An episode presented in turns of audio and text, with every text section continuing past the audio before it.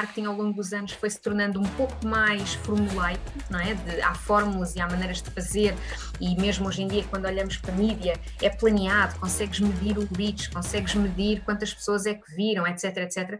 Mas a verdade é que no fim do dia um, o que interessa é o que as pessoas estão a dizer de ti, não é? E o que interessa é a forma como tu inovas na mensagem a chegar às pessoas. E eu acho que para isso tem que haver caos e tens que deixar um bocadinho de caos ali a flutuar para poderes reagir rapidamente. Portanto, eu acho que essa é a principal mensagem, é deixarmos espaço para o caos e, hum, e estarmos prontos e abraçar a mudança. Olá, boa tarde. Eh, bem-vindos. Eh, sou Ricardo Pereira da Comon. Estamos aqui em mais uma conversa CMO Talk com a Andreia. Andreia, obrigado por teres aceitado o nosso convite. Se calhar Obrigada. a melhor forma de começares é seres tu a apresentar-te. Muito bem, muito obrigada, Ricardo, antes de mais, um, ehm, por ter esta oportunidade de partilhar uh, a minha perspectiva e a minha experiência. Um, ehm, como já disseste, o meu nome é Andreia, uh, eu sou a Head of CMI Strategy and Innovation para a Nestlé Portugal. Um, recentemente chegada, recentemente, quer dizer, já há um ano, agora faz um ano que regressei a Portugal, um, e a minha experiência tem sido muito uh, em inovação. Portanto, tenho uma, uma formação académica de marketing, uh, com especialização em marketing e algumas, uh, uma, uma pós-graduação também em gestão mas eh, tenho focado metade da minha experiência dos 20 anos de carreira, 10 são totalmente focados em inovação e os outros 10 mais naquilo que é o marketing tradicional que nós conhecemos, o brand management, customer marketing, uh, advertising, portanto, todas essas áreas mais tradicionais. E, e, após 10 anos fora, tive 10 anos em Londres, portanto regressei o ano passado, como disse, um, após ter estado fora, uh, quis voltar e, portanto, voltar a este nosso país maravilhoso, quente, em que já já temos quase verão nesta altura do ano e isso é, é fabuloso e, portanto, estou muito contente de ter regressado a Portugal, mas acima de tudo de estar na Nestlé, acho que é uma empresa fantástica e estou a adorar a função. Bem, tu tens um percurso incrível, já lá vamos, que acho que não podemos desperdiçar isso, e, mas diz uma coisa, tu falaste naquilo que é o label que tens atualmente, eu fiquei confuso. É, é, o que é que ele quer dizer? Realmente o que é que fazes? Consegues? Sim a função realmente foi eh, amplificada relativamente àquilo que é o tradicional CMI, que é Consumer and Market Intelligence, portanto, o tradicional research, não é? Ou Consumer Insight and Research. E na altura, quando a Nestlé pensou nesta função, eles quiseram um, olhar mais além, portanto, quiseram juntar aquilo que é o insight, um, o pensar estrategicamente, como é que transformas o insight em estratégia e como é que geras crescimento. E, no fundo, a inovação é uma das maiores alavancas de crescimento de, dos negócios e, portanto, havia aqui uma necessidade de trazer uma visão através de todas as categorias. Portanto, no fundo, a minha função tem esta, esta competência de olhar para uh, inovação de negócio uh, aplicável a todas as categorias de negócio. Portanto, é uma inovação horizontal e não uma inovação vertical que se aplica categoria a categoria. Muito cross, Portanto, é? tenho, tenho, três chapéus diferentes. Tenho o chapéu do Consumer Insight e tudo aquilo que é Market Intelligence, portanto, o tradicional, medições de mercado, um, todo, o tamanho do mercado, as cotas, etc, etc. Depois tenho a tradução dessa informação para estratégias acionáveis, portanto, como é que agarramos nessa informação e o que é que isso quer dizer do ponto de vista corporativo e de negócio da Nestlé e, uh, e finalmente como é que levamos essa estratégia para a ação e como é que concretizamos em oportunidades de crescimento de, de, de negócio. Uh, portanto, são três chapéus muito, muito diferentes, mas que, que se complementam e que fazem todo o sentido um, ehm, e, e, e, que faz sentido promover e, e ligar, não é? conectar. Olha, e, esse faz sentido é ainda mais incrível, dado o contexto que temos atualmente de necessidade de transformação e de reinvenção, não é? E o teu passado, obviamente falo muito por ti, mas a forma como já há, alguns anos consegues casar a sensibilidade e formação que tens de marca e de, de marketing e tudo o que toca o, o, os pontos de contato com, os, com, com, todos os stakeholders, mas a verdade é que depois da a parte da inovação, de não ficares refém e conseguires ter voz, e esses três chapéus que tu falaste que tens atualmente, dão-te voz para conseguires re, contribuir para a reinvenção de, certo? Exatamente. Como é que esse teu passado concorre e contribui para o que tens, para os desafios que tens hoje? um, eu acho que contribui um, massivamente. Uh, a verdade é que há várias maneiras de fazer inovação e há várias maneiras de pensar inovação. Um, acho que quando se pensa em inovação a nível local, nós pensamos normalmente, principalmente em multinacionais, que temos pouco espaço de criação, porque, obviamente, por economias de escala, as multinacionais funcionam por, por um, oportunidades globais e por, uh, e por uh, produção à escala. Um, mas a verdade é que há um scope, um âmbito de, de, inovação local bastante grande. Tudo o que é operação local podemos inovar. Nós podemos inovar nos canais, podemos inovar na forma como organizamos as equipas de vendas, podemos inovar na forma como fazemos o supply aos nossos clientes, na forma como ativamos as nossas marcas nos canais, hum, na forma como eh, conversamos com os consumidores dia a dia. Hum, portanto, podemos inovar numa série de, de, de, de, áreas, inclusivamente em áreas complementares de negócio, um, que, trazem valor acrescentado do ponto de vista de, um, de, tamanho do próprio negócio, da operação do próprio negócio em Portugal. E, portanto, eu acho que há, ainda que se pense que não, há um grande uh, scope, uma grande uh, área de atuação a nível local uh, no que diz respeito à inovação. E, portanto, tendo trabalhado em equipas locais, onde normalmente o que acontece é mais uma ótica, um trabalho de, de, comercialização, portanto, normalmente as multinacionais estão muito vocacionadas apenas para a comercialização de inovação de produtos que são desenvolvidos a nível eh, regional ou global. Uh, esse é claramente uma área de experiência e que tu trazes para o mercado local porque tens que saber comercializar novos, novos produtos e é, e é complexo, há muito trabalho por trás de uma nova comercialização quando lanças um novo produto no mercado, mas depois há, há uma experiência que vem também da parte de, de, regional, portanto quando trabalhas numa equipa regional, o identificar as oportunidades, os espaços brancos que existem do ponto de vista de região, de categoria, do ponto de vista de desenvolver novas soluções desenvolver novos produtos, ou até mesmo quando vais a um nível mais elevado, um nível de inovação global, onde pensas em temas estratégicos de negócio, a nível local tudo é relevante, porque tu estás a, não só a pensar na operação, mas de repente tens que saber operar e coordenar com as equipas regionais, como é que o teu mercado local interage com, com essas oportunidades e como é que tu passas a ser proativo numa dinâmica que normalmente é reativa, porque normalmente são as regiões que vêm para os mercados e dizem identificamos isto, quem é que, onde é que se, onde é que se verifica, quem é que quer ir a jogo, não é? Eh, e nós aqui estamos a inverter esse, esse, esse papel, estamos a ser nós a identificar oportunidades a nível local que são relevantes para a estratégia regional, mas no fundo a irmos nós às regiões e às categorias e dizer, olha, identificamos esta oportunidade, o que é que nós podemos lançar? E estamos a inverter a regra do jogo. Um, e eu acho que quando tu trazes esta experiência, percebes-te que a verdade é que o mercado tem sempre o poder, não é o contrário. Uh, eu quando trabalhava nas equipas regionais e globais, o meu fator de sucesso era se eu conseguisse um mercado uh, um, que comprasse a minha, o meu projeto. Se eu conseguisse, normalmente dizia-se find a home to, não é? Encontrar uma casa para. Eu tenho um projeto, desenvolvi, mas se eu não tiver um mercado que o aplique, o meu trabalho na equipa global e na equipa regional não vale nada. Certo. E por isso ter essa experiência ajuda a trazer essas três componentes para o mercado local. Olha, hum, esse, essa tua, esse teu chapéu de challenger, mesmo quando podias acomodar-te a um papel e uma missão de declinador, e de comercializadora, vem de, dessa tua experiência também, daquilo que absorveste quando estavas em dinâmicas regionais e até globais. E é aqui que atropelámos um bocadinho. Queres falar de forma sumária que, que chapéus foram esses? Porque isso ajuda a pôr a lente certa naquilo que Sim, é verdade, é um bom ponto.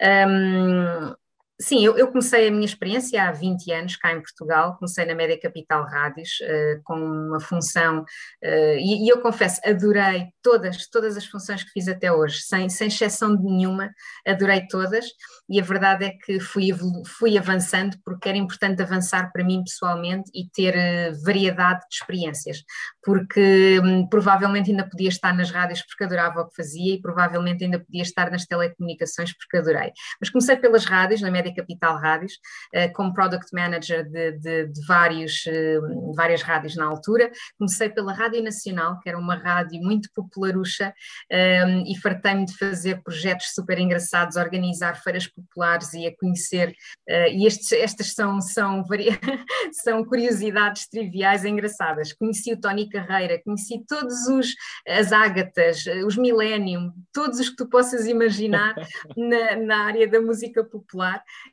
Um, e depois, obviamente, passei para outro tipo de rádios, lancei a, a, Mix FM em Portugal, portanto foi um projeto meu, a Mix, na altura quando foi lançada eu era a Product Manager e era eu que organizava as festas todas, portanto adorava, uh, tive aqui também interações super giras com o Silicon Soul, com grandes DJs e portanto adorei. Um, e depois na altura saí quando a Cidade FM foi reposicionada, portanto aquilo que era a Cidade FM aqui há uns anos atrás, ainda foi um trabalho meu na altura de pensar no reposicionamento, e depois foi na altura em que saí da Média Capital. Fui para o Porto, a seguir à, à Média Capital, e fui para a Ótimos na altura. A Ótimos era relativamente recente, tinha cerca de 5 anos, e fui para o Porto, onde vivi durante quase 4 anos e trabalhei essencialmente e só na área de, de, comunicação, na área da publicidade, portanto fazia tudo o que era a publicidade, todo o desenvolvimento criativo da comunicação, estratégia de marca e, e desenvolvimento criativo de, das campanhas da Ótimos, portanto uh, que na altura eram bastante icónicas e, e investia-se bastante e de forma quase cinematográfica naquilo que era a publicidade da altura. E portanto adorei, tive, tive alguns anos nessa função. E depois, ao fim desses sete anos, anos, portanto aí vão sete anos de experiência, um, foi quando tive a oportunidade de regressar a Lisboa e de vir para a Diageo, portanto a Diageo era uma empresa que eu já admirava há muito tempo, mais tradicional da FMCG, um, na área das bebidas espirituosas, portanto a detentora da Johnny Walker, da Smirnoff, de Baileys, um, Bushmills na altura e portanto algumas outras marcas, e aí tive várias funções. A Diageo foi realmente onde eu passei quase metade da, da, da minha experiência profissional, tive oito anos na Diageo ao todo. Comecei em Portugal Portugal, na altura como em Customer Marketing, uh, depois passei para Brand Management, uh, onde fiz tudo o que era, uh, todas as categorias, exceto whisky e a inovação, foi aí que eu comecei a fazer as marcas de inovação para Portugal, a lançar, por exemplo, o Bushmills, que era uma, uma categoria super inovadora na altura, a categoria do whisky irlandês, Uh, lançámos o Pampero em Portugal, portanto o whisky, o, desculpa, o rum escuro, uh, e portanto foi aí que comecei a, entrar no bichinho da inovação quando, quando um, em marketing comecei a ter que comercializar as marcas novas.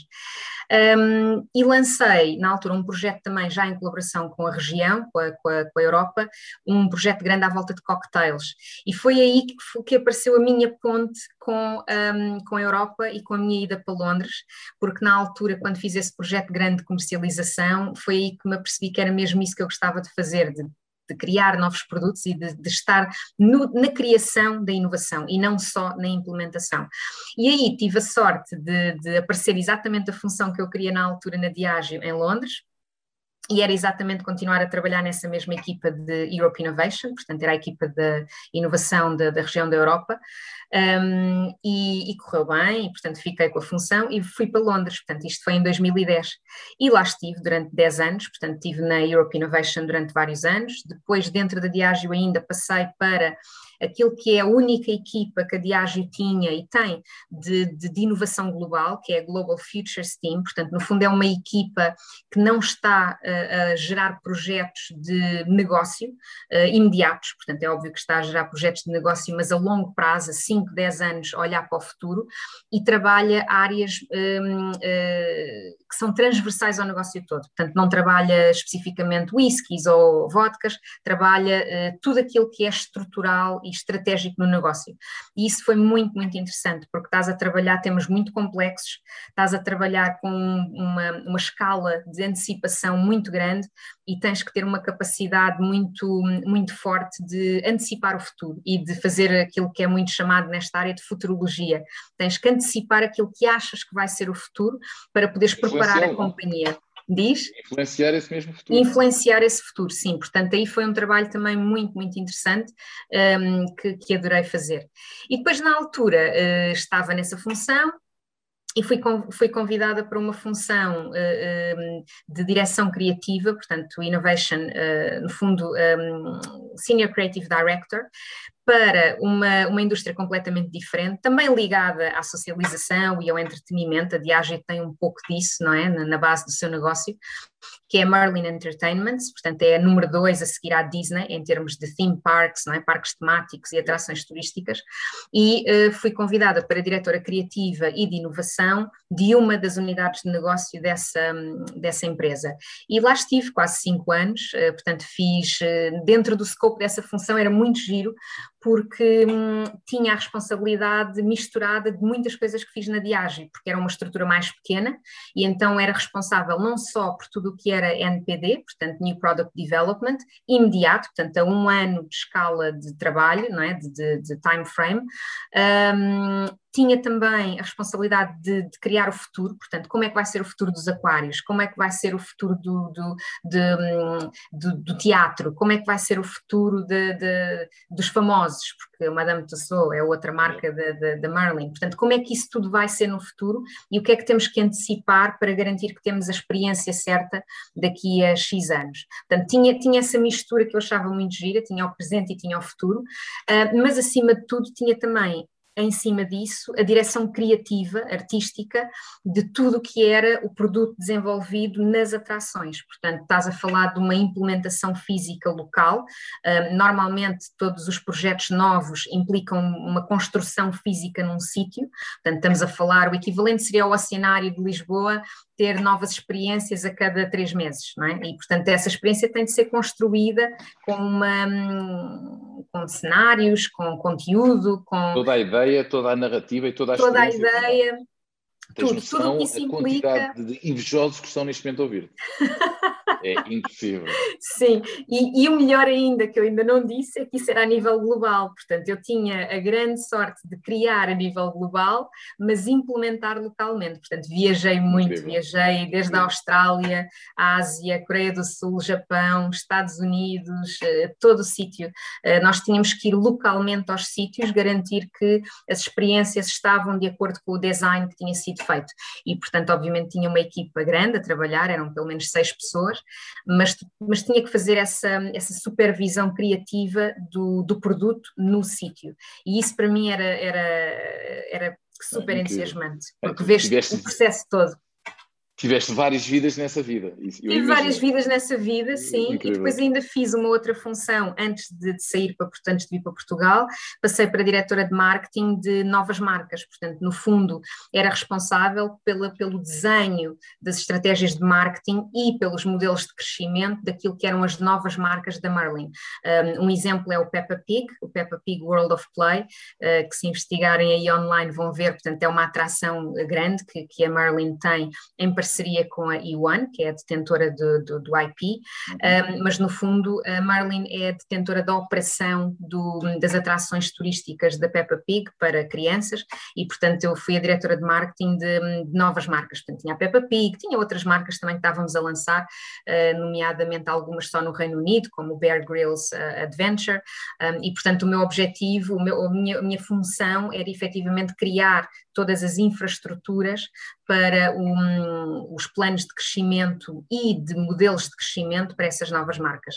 Uh, e, portanto, também foi uma, uma função super interessante, porque também adoro a parte do marketing e tem muito de inovação. E pronto, e depois aí sim, uh, em 2020, regressei em fevereiro, uh, e portanto faz agora um ano que estou nesta função com a Nestlé. Olha, acho que uma das, para além do, do percurso incrível que, que, que relataste meteoricamente, falar, a tua frase que eu retive agora foi porque o marketing tem muita inovação e, e, eu acredito muito nisso. É, claramente, o marketing sem inovação definha e claramente perde valor e numa área, numa altura onde o CMO espera-se que tenha muito, cada vez mais protagonismo, não na Sim. comunicação apenas, mas no negócio e na reinvenção desse negócio. E agora que, que mergulhaste agora, há um ano, que mergulhaste na Nestlé, e tu já disseste que estás a começar, ou já estás num processo de ser challenger, mesmo num, num contexto regional, o que é que o que é que vês na, na Nestlé de especial e o que é que, o que, é que te espera? Eu, eu, acho que a Nestlé, lá está, eu não tenho o comparativo de como era antes, não é? Mas tenho alguma hum, sensibilidade para perceber o que é que podia ser antes e, e sei onde é que a Nestlé quer ir. E eu acho que um, a Nestlé tem uma visão um, super entusiasmante para o futuro. A Nestlé quer ser muito mais do que só um fabricante de produtos de bens de consumo. A Nestlé está a olhar para o futuro numa forma um, muito mais holística, em que queremos trazer ecossistemas de, de, de conteúdo, de, de, valor para a vida das pessoas. Quando nós olhamos, por exemplo, para temas como o bem-estar, uh, para temas como a saúde, a Nestlé, e uma das coisas que nós tínhamos falado antes era coisas que que as pessoas podem não saber sobre a Nestlé. A Nestlé tem um dos maiores R&D uh, um, investments do mundo uh, em nutrição e saúde. A Nestlé, no caso da nutrição, claro, tem um dos maiores investimentos a nível mundial e dos maiores centros de investigação mundial de, de, de, de alimentação na saúde. E, portanto, há milhares de patentes que a Nestlé registra todos os dias na procura sempre da melhor uh, solução na alimentação, na nutrição e na saúde. E, portanto, esse é um bocado o futuro que a Nestlé quer ir, quer criar ecossistemas de pertença para trazer uma vida mais fácil, mais conveniente, mas mais rica às pessoas. E acima de tudo, pensando nas comunidades e no planeta. E isto pode parecer que, que ensaiei o, o purpose, mas não é, é, é, é verdade, faz mesmo parte daquilo que nós vivemos todos os dias. Nós todos os dias pensamos na comunidade em que estamos inseridos. Se temos um projeto, como é que podemos envolver a comunidade e trazer valor para a comunidade onde trabalhamos. Um, e obviamente o planeta, que é fundamental para todos nós. E, e, e, eu acho que a Nestlé tem outra coisa muito importante, só para terminar, e já te passo a palavra, mas uh, uma das coisas que eu acredito fortemente e, e, e ouço e, concordo é que com a escala da Nestlé, nós podemos fazer a diferença no mundo. e isso, na verdade, foi uma das razões pelas quais eu decidi, muito nova, que queria trabalhar no marketing e nas marcas. Porquê? Porque eu acho que as marcas têm o poder de mudar o mundo. Uh, se calhar eu sozinha, se fosse falar sobre os meus, as minhas convicções, ia demorar alguns anos a mudar o mundo, não é? Não quer dizer, não, não, fosse, não quer dizer que fosse impossível, mas ia, muda, ia demorar tempo. E a verdade é que as grandes marcas têm esse potencial, têm esse poder de, de, de, de representar algo, de de querer dizer algo e, e, tem o poder de fazer acontecer. E a Nestlé tem claramente consciência de que com a sua escala pode uh, contribuir para um futuro melhor e, e, isso para mim significa muito. Portanto, há claramente uma visão para trazer um, um, ecossistema para as pessoas e contribuir para as próximas gerações de uma forma muito mais ativa e não simplesmente vender produtos na prateleira. E, portanto, eu acho que isso para mim é, é o que faz da Nestlé um, um place to be e, querer fazer parte desse futuro que estamos a construir agora. Olha, essa tua visão de ecossistema um, deveria ser mais evangelizada, uh, penso que concordarás comigo, porque os teus pares, uh, muitas vezes, eh, tendo essa visão, às vezes lidam com algumas inércias que, e é muito difícil. E a verdade é que aquilo que eu estou a ler do que tu estás a, a passar, há muito.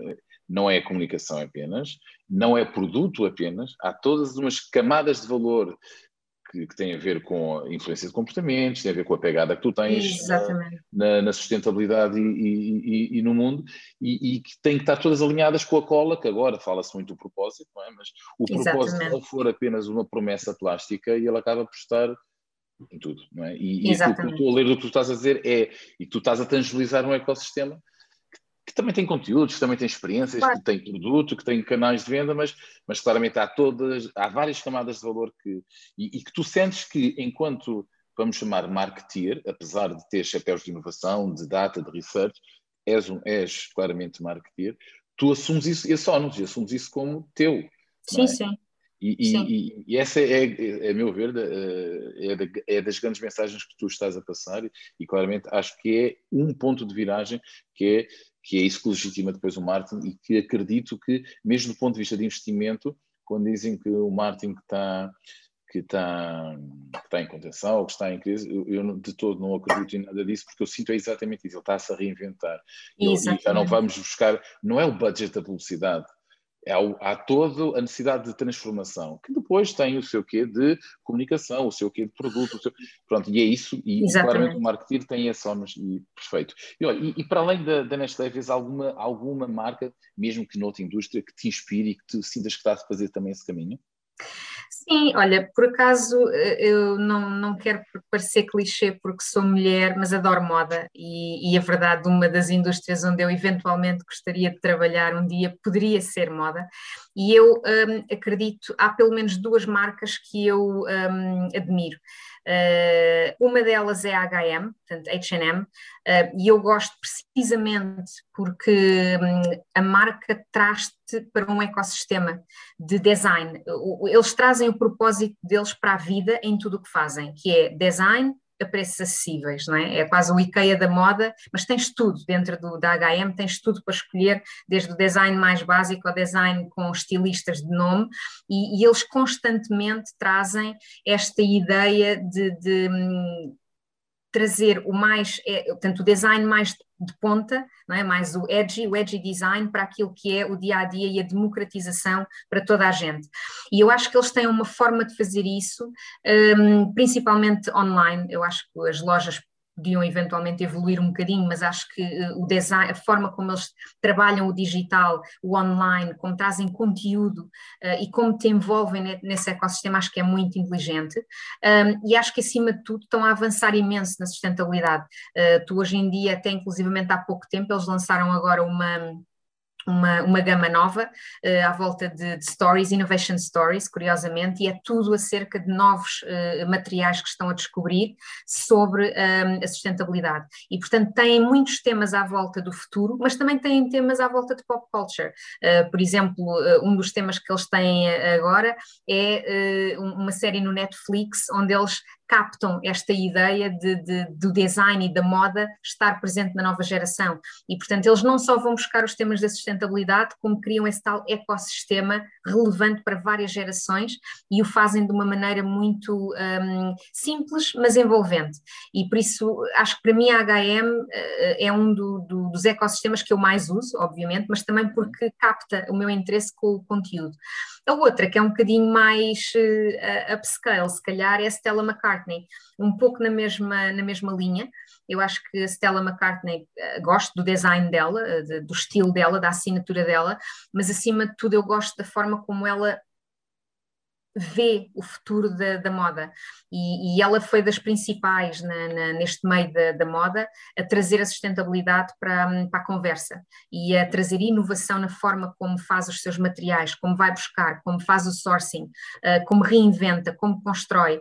Um, e isso para mim é fundamental, portanto pessoalmente eu gosto de, de, das marcas que me provocam e que trazem a inovação para a frente daquilo que fazem, seja na sustentabilidade, seja noutras áreas. E, portanto, acho que, assim, dentro do meu ecossistema, eh, são as marcas que eu, que eu mais gosto. Obviamente, há muitas outras, mas estas, se calhar, são aquelas que mais presentemente estão no meu dia a dia e elas provocam-te outra coisa, e vi-se na forma como falas delas, elas apontam-te uma direção de futuro. Sim. E, e que daquilo que deu para perceber, isso entusiasma-te também um bocadinho. Sim, sim, exato. E aliás, eu uso-as muito também como estímulo para o meu trabalho.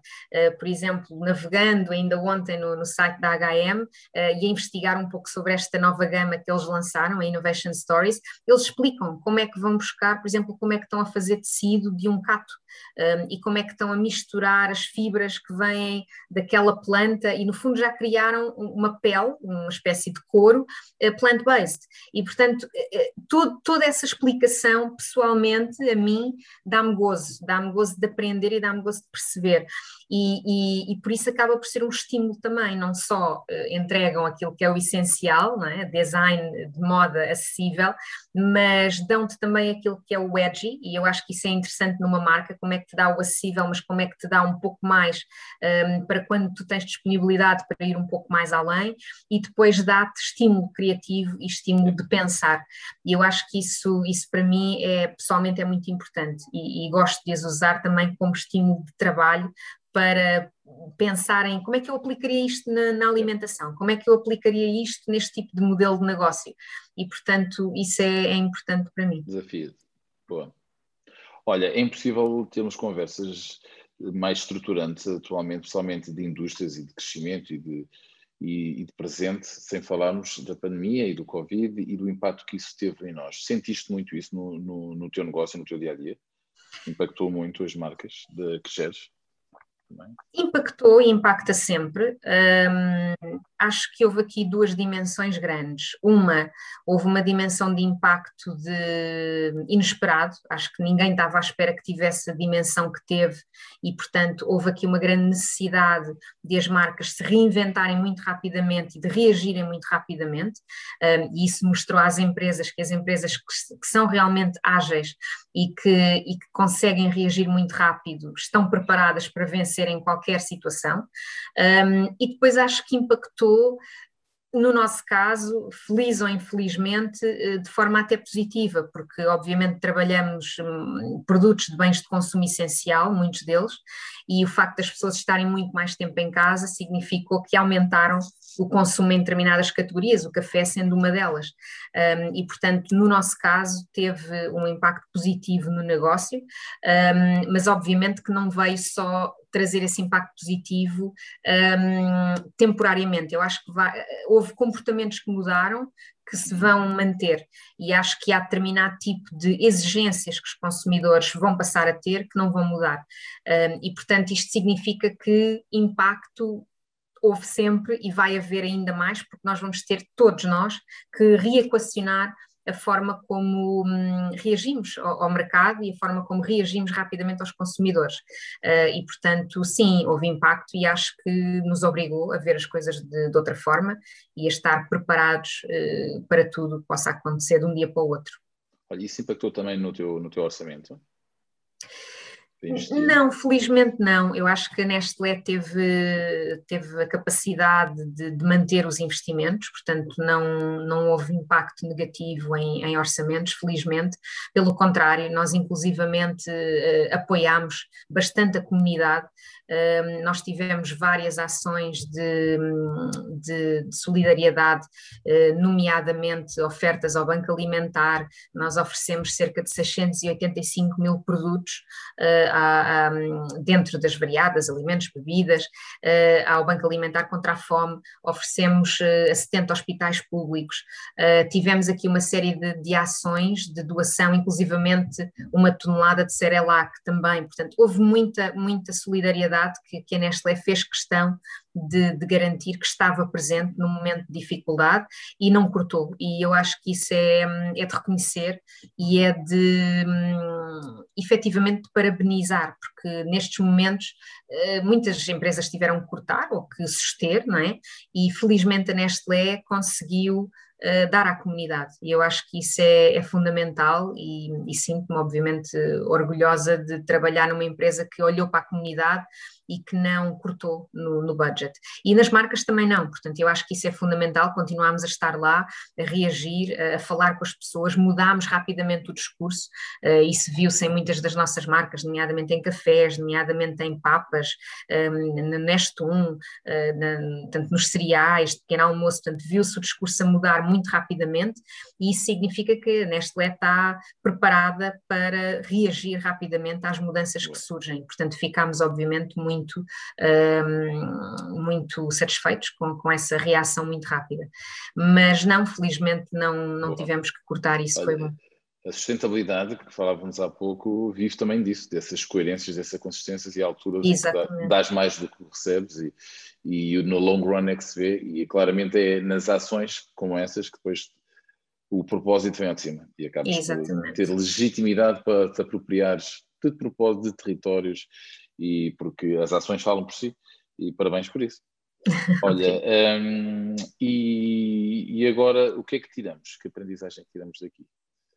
Eu acho que a maior aprendizagem para mim é temos de ser change ready, temos de estar prontos para a mudança a qualquer momento, porque hum, e temos de ser rápidos a fazê-lo. Um, e hoje foi a pandemia, amanhã é outra coisa qualquer, e o que nós estamos a ver é que o nosso mundo evolui cada vez mais em muitas direções. Tudo é possível. Uh, o digital está a evoluir de uma maneira que, hum, que é assustadoramente boa para mim, na minha perspectiva, um, mas as relações das pessoas também evoluem numa determinada direção. Os negócios cada vez mais se reinventam e trazem perspectivas diferentes e acrescentam àquilo que oferece oferecem às pessoas. Um, e, portanto, eu acho que, para mim, a maior lição temos de estar sempre uh, change ready, não é? Um, e abraçar a mudança. Eu acho que, acima de tudo, não podemos um, resistir à mudança, porque quando resistimos se torna tudo muito mais difícil e, e não conseguimos entregar tão bem aquilo que nós nos levantamos todos os dias para fazer. E, por isso, essa é a minha grande aprendizagem. Acho que hum, é muito interessante termos sempre um bocadinho de caos uh, uh, ali a, a flutuar. Uh, houve, houve, por acaso uma, uma talk que eu fiz em Londres uma vez sobre o, os 5% chaos, um bocado a regra de ter sempre 5% de caos à tua volta, porque na, no mundo criativo e principalmente na Merlin, um, e tu sabes porque trabalhas em agências, os criativos são muito caóticos, não, não, é por isso que precisam de accounts, é por isso que precisam de alguma organização. Os criativos por natureza são caóticos, eles é mandam para todo lado.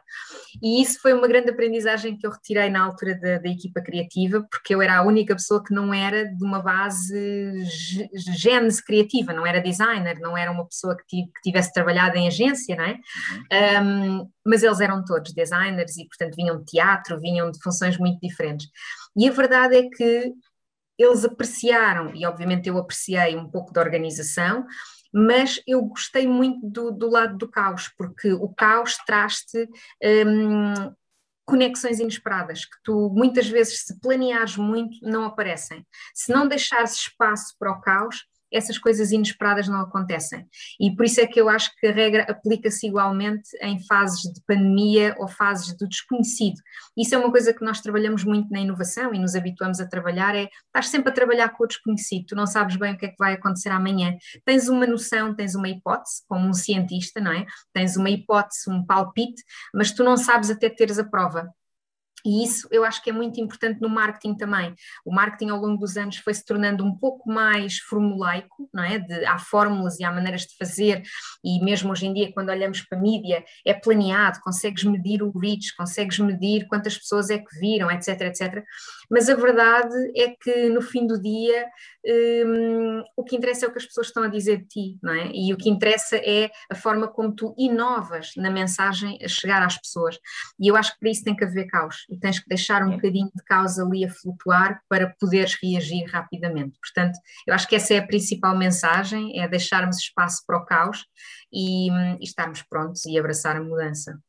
Bem, André, alguém que está assente em data, e dados, e dados, e dados, e, que, e que estimula e, e, desenvolve todo o que são o research, os insights educados por dados, e, e, que estás a falar de caos. E eu concordo, obviamente, estou-te a provocar, mas concordo totalmente. É verdade. Sem divergência, sem pensamento divergente, não vale a pena convergir muito.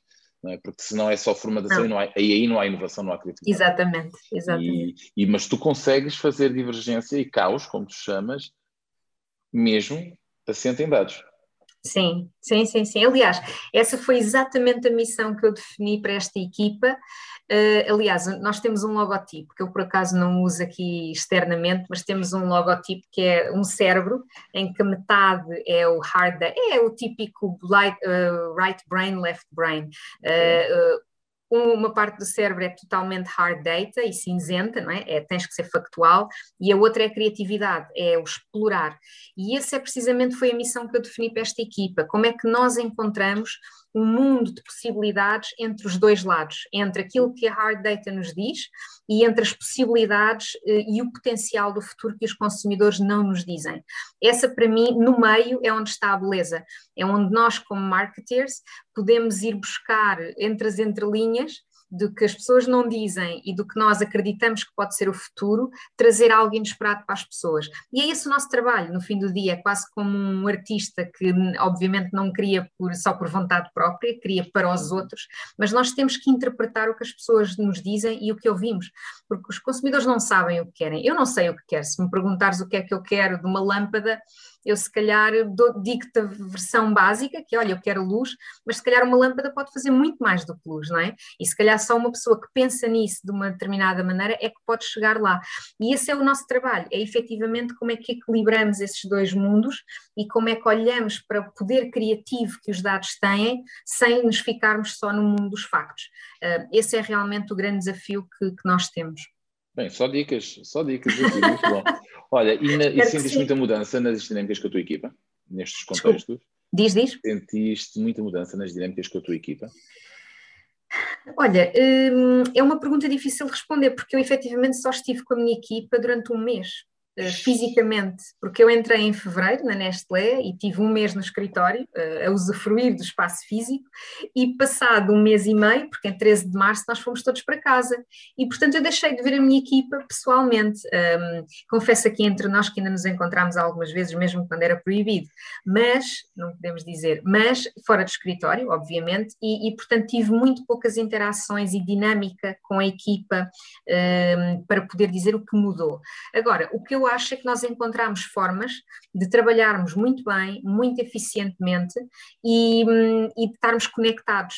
Uh, e quer dizer, para isso as tecnologias são ótimas, não só temos os Zooms como os Teams, mas temos, eh, acho que houve aqui uma mudança de percepção de câmara, de usar as câmaras. Eu acho que eh, mesmo a nível local os mercados não estão muito não estavam muito habituados a usar a câmara e a fazer muitas calls, muitas conference calls. Eu já vinha muito com esse hábito e para mim era um bocado indiferente trabalhar em casa ou trabalhar no escritório, mas a maioria das equipas não, obviamente, porque estão no, no, no, no seu escritório há muitos anos, mas eu acho que aqui a maior transição foi um, habituar-nos a ver-nos via câmara e a pedir às pessoas para ligarem a câmara para tu poderes ver a expressão do outro lado quando estás a falar, quando estás a apresentar. Um, e houve aqui uma, uma transformação cultural nessa parte. Mas de resto, uma vez esse hábito, é muito fácil. Tu tens o Zoom, tens o Teams, um, nós passámos a usar ferramentas de colaboração, que provavelmente muitos devem conhecer, como o Mural ou o Miro, que são ferramentas fantásticas de colaboração. Eu até prefiro quase usar essa ferramenta do que numa sala física, porque tens, gastas muito papel, papel. pôr prints na parede, etc. E aqui tens tudo digital, é, é ótimo. Um, e, e, depois o WhatsApp, que é, é ótimo, porque imediatamente todos comunicamos, temos o nosso grupo e, portanto, vamos falando e vamos partilhando. Portanto, é, encontramos formas e dinâmicas de nos mantermos em contacto um, e funciona lindamente e falamos, eh, estamos sempre conectados. Mas pronto, mas quer dizer, eh, não houve assim uma grande comparação, porque efetivamente só tive com eles um, um mês. Olha, uh, vou mudar aqui radicalmente o, nosso, o, o, tema, mas que tem um bocado, não é radicalmente porque tem muito, tem, tem muito a ver com relações e com a tua visão de futuro, mas tem a ver com mudando, com esta dinâmica, esta necessidade de, de mudança constante, ou pelo menos menor resistência a essa mudança, como é que tu vês, pela tua experiência profissional, não necessariamente apenas por esta, mas o que é que tu vês que na relação marca e depois os, os stakeholders, para além, do, obviamente, dos seus utilizadores e consumidores, mas estou a falar das agências e de outros, de outros parceiros que tu tenhas, como é que tu vês esta relação evoluir e em, uh, como é que, qual é a direção que achas que deve seguir esta relação Sim. marca, agência, o que é que vês? Eu acho que para mim cada vez se esbate mais essa diferença entre cliente e agência eu sou muito apologista das, das, equipas de trabalho, de projeto e de trazer experts, não é? De, tu és um expert num tema e trabalhas comigo no, no, num determinado projeto e eu sei de uma coisa que tu não sabes, e para mim esse é o grande valor de trabalhar em colaboração. E é muito assim que as equipas de inovação trabalham, não é? Portanto, tu tens um, uma pessoa que gera o projeto e tens vários experts que trazem sempre a sua perspectiva para cima da mesa. E isso é um bocado o que acontece com uma agência e um cliente. Na verdade, eu tenho uma expertise de ter comercializar um produto como cliente e a agência tem uma, uma, uma especialidade em, em comunicar, seja digital, o que for, não é? Mas no fundo vocês são experts numa coisa, as agências, e os clientes são experts noutra coisa. E portanto, para mim, esta ideia de cliente-agência é cada vez mais esbatida. Eu quase que olho para todas as agências como parceiros, extensões da minha equipa.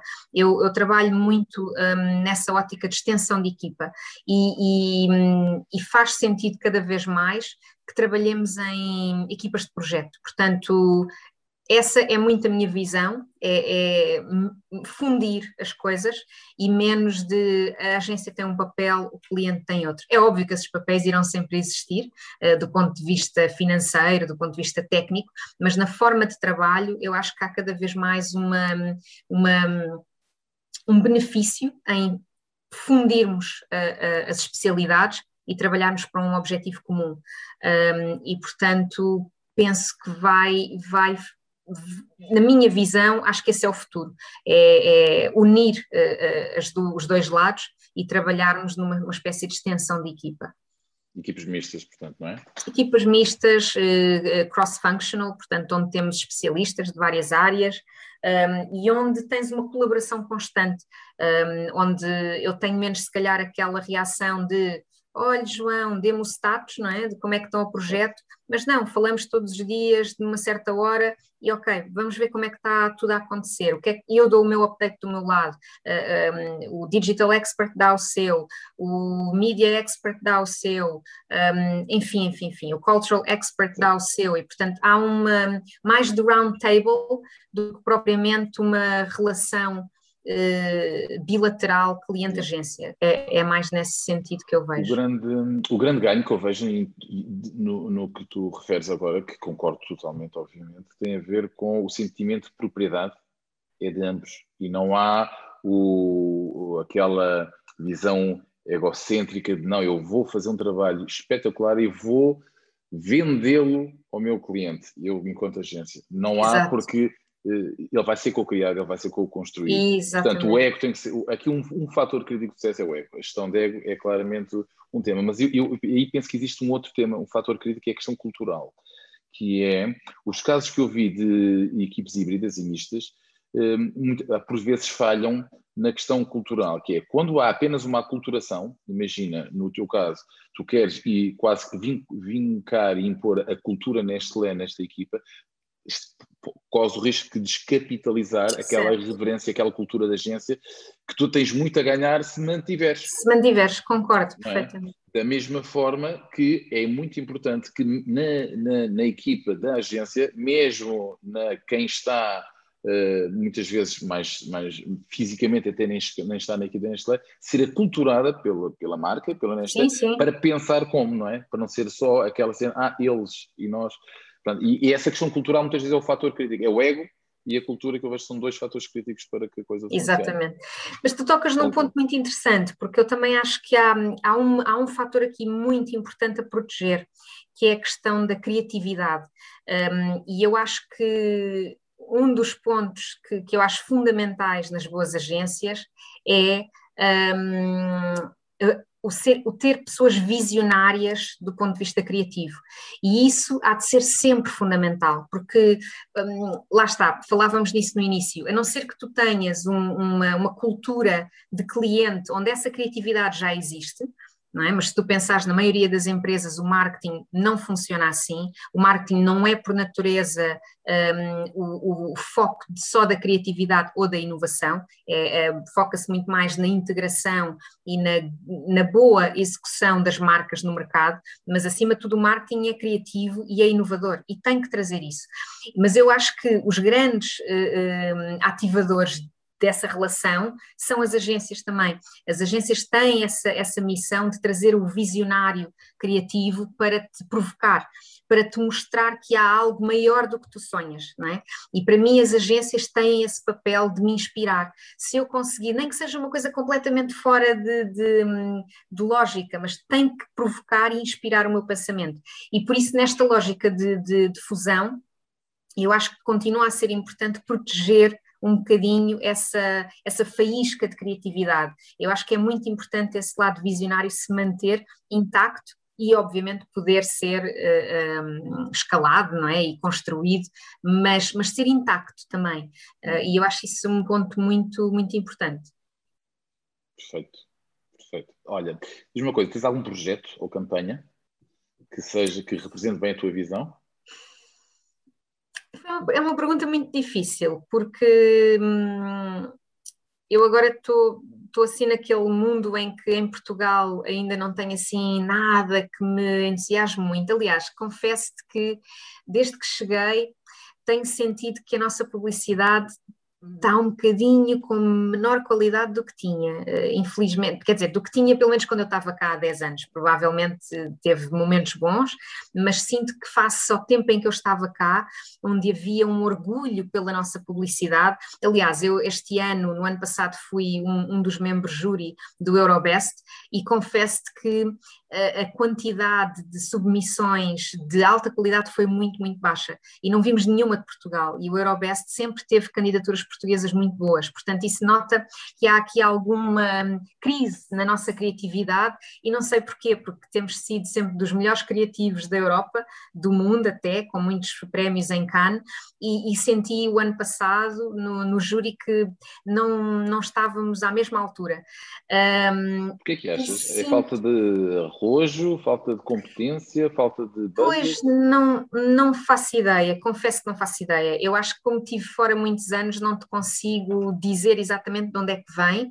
Uh, se calhar é um bocadinho de tudo, não faço ideia, mas provavelmente mais de arrojo e se calhar da nova geração de criativos Curiosamente, o que se vê das novas gerações é que até são bastante mais provocadores, mas não, não se está a ver isso. Eu lembro, por exemplo, na minha geração, quando trabalhei na, na Ótimos, eu só fazia publicidade, tínhamos grandes diretores criativos e, e, e grandes produtores eh, de televisão, uh, tínhamos grandes realizadores. A Ótimos trabalhava, por exemplo, com o Marco Martins, uh, que chegou e, obviamente, é realizador de cinema hoje em dia, fez o Alice, tem, havia grande orgulho na forma como a publicidade era feita.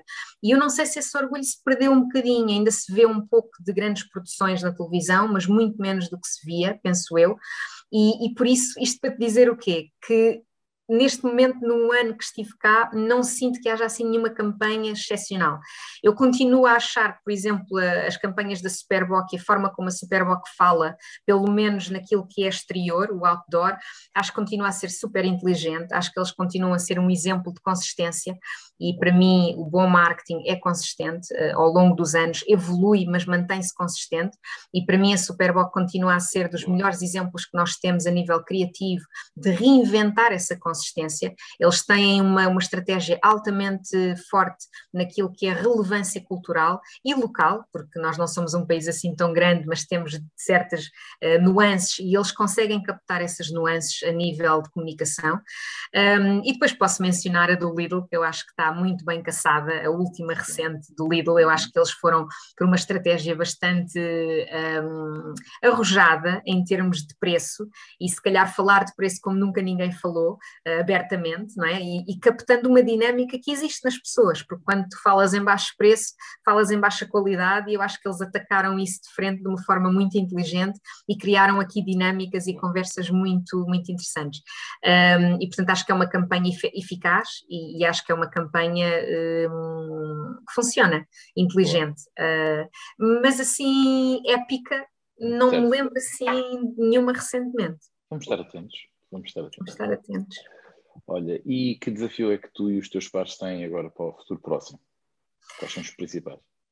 Eu acho que o principal desafio hum, é efetivamente como é que nós trazemos a data, porque eu acho que nós estamos a viver num mundo de data, não é? Big data, e muitas empresas têm muita data, e nós começamos a olhar para este mundo aqui, que é o mundo da data, com o mundo da conveniência e o mundo da rapidez e imediacidade, que foi isso que a pandemia nos trouxe.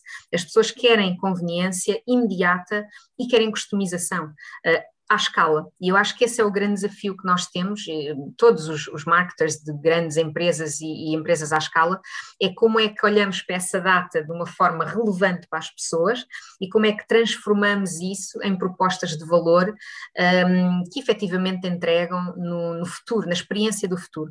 Portanto, eu acho que há aqui uma dinâmica, uma, uma dinâmica e uma dimensão, de tudo, uma dimensão muito grande em Customer Experience, uh, aquilo que é o chamado CX, não é? Como é que olhamos para Customer Customer Experience de uma maneira holística e como é que trazemos estas novas tecnologias para o dia a dia em tudo o que fazemos. Um, e, e, mais uma vez, neste aspecto, eu até acho que Portugal tem sido, uh, pelo menos nos últimos anos, até bastante progressivo numa série de tecnologias, mas depois às vezes tem outras áreas em que parece que é muito atrasado e parece que, hum, que as coisas não funcionam de forma fluida. E portanto, eu acho que há aqui um desafio a nível de, de, de, de país, a nível de, competência técnica, de acelerar o digital ainda muito mais do que já está. Uh, nós vemos às vezes sistemas online que não funcionam, que são complexos, em que nada flui, e, e depois temos o oposto, em que temos startups a trabalhar em conceitos altamente um, inovadores. E, portanto, como é que uniformizamos isso de uma forma mais geral, não é? Como é que estamos ao nível daquilo que é um Reino Unido, por exemplo, um, e eu acho que temos toda a capacidade para chegar lá, só precisamos de nos organizar um pouco melhor. Mas eu acho que o grande desafio do, dos marketers agora é esse, é como é que mantemos as expectativas daquilo que são uh, um, as necessidades dos consumidores do novo mundo e antecipamos e usamos a data de uma forma uh, conveniente e, e realmente um, surpreendente para as pessoas. Como é que surpreendemos as pessoas agora no futuro? Eu acho que passa muito por aí. Sim, e, aí não estás na camada da comunicação apenas, mas também, mas vais ao service design, vais repensar toda a experiência. Exatamente, tudo, tudo, tudo, desde o canal até à experiência, à conversa com a marca, à forma como o produto chega até mim, com que informação é que o produto me chega, eh, e eu acho que essa, essa é a grande revolução que eu penso que os produtos de bens de consumo têm, é que história é que eu conto sobre este produto? Porque as pessoas estão habituadas a ir ao supermercado e comprar hum, uma papa, não é? Mas a questão é e além disso, e a história da papa, e de onde é que vem, e para onde é que queremos que vá, e que, que, que oportunidades é que este mundo traz, eh, como pai, como comprador, como consumidor, há, há todo um ecossistema de, de ativação de, de, marca e de produto que é infindável. E, e eu acho que nós estamos só a captar o início ainda, acho que volta àquela questão do ecossistema e tudo o que tu disseste agora, todo, todo, todo o teu ambiente 360 de interação com uma marca, desde o momento em que tu ouves falar da marca ao momento em que tu decides comprar, que experimentas, que vives a marca e que voltas a recomprar. E como é que garantes que esse ecossistema está presente de uma forma relevante na vida dos consumidores e de uma forma simples, porque obviamente eles não querem saber de, de toda a complexidade que está por trás disso, querem é simplesmente ter acesso a uma coisa que lhes faça sentido e que lhes facilite a vida. Um, e portanto acho que esse é o nosso grande desafio. André, a conversa está excelente. Tenho aqui perguntas a saltar, mas temos que nos conter. Isto temos dá para outra conter. conversa. Olha, é muito rapidamente, uma mensagem final que queiras deixar como aos, aos teus pares e, e, a nós todos no mercado que gostarias de partilhar? Sim, eu acho que, hum, acima de tudo, nós somos os responsáveis pela. Hum, por trazer coisas novas para as pessoas. Uh, nós somos os responsáveis por isso. Uh, uh, e tal como eu dizia há pouco, tal como um artista tem a responsabilidade de nos fazer pensar diferente, um artista plástico, não é? Um, uma pessoa que olha para o mundo e traz uma perspectiva crítica sobre a sua, o seu ponto de vista. Eu acho que nós, como marketers, temos exatamente a mesma responsabilidade no mundo das marcas.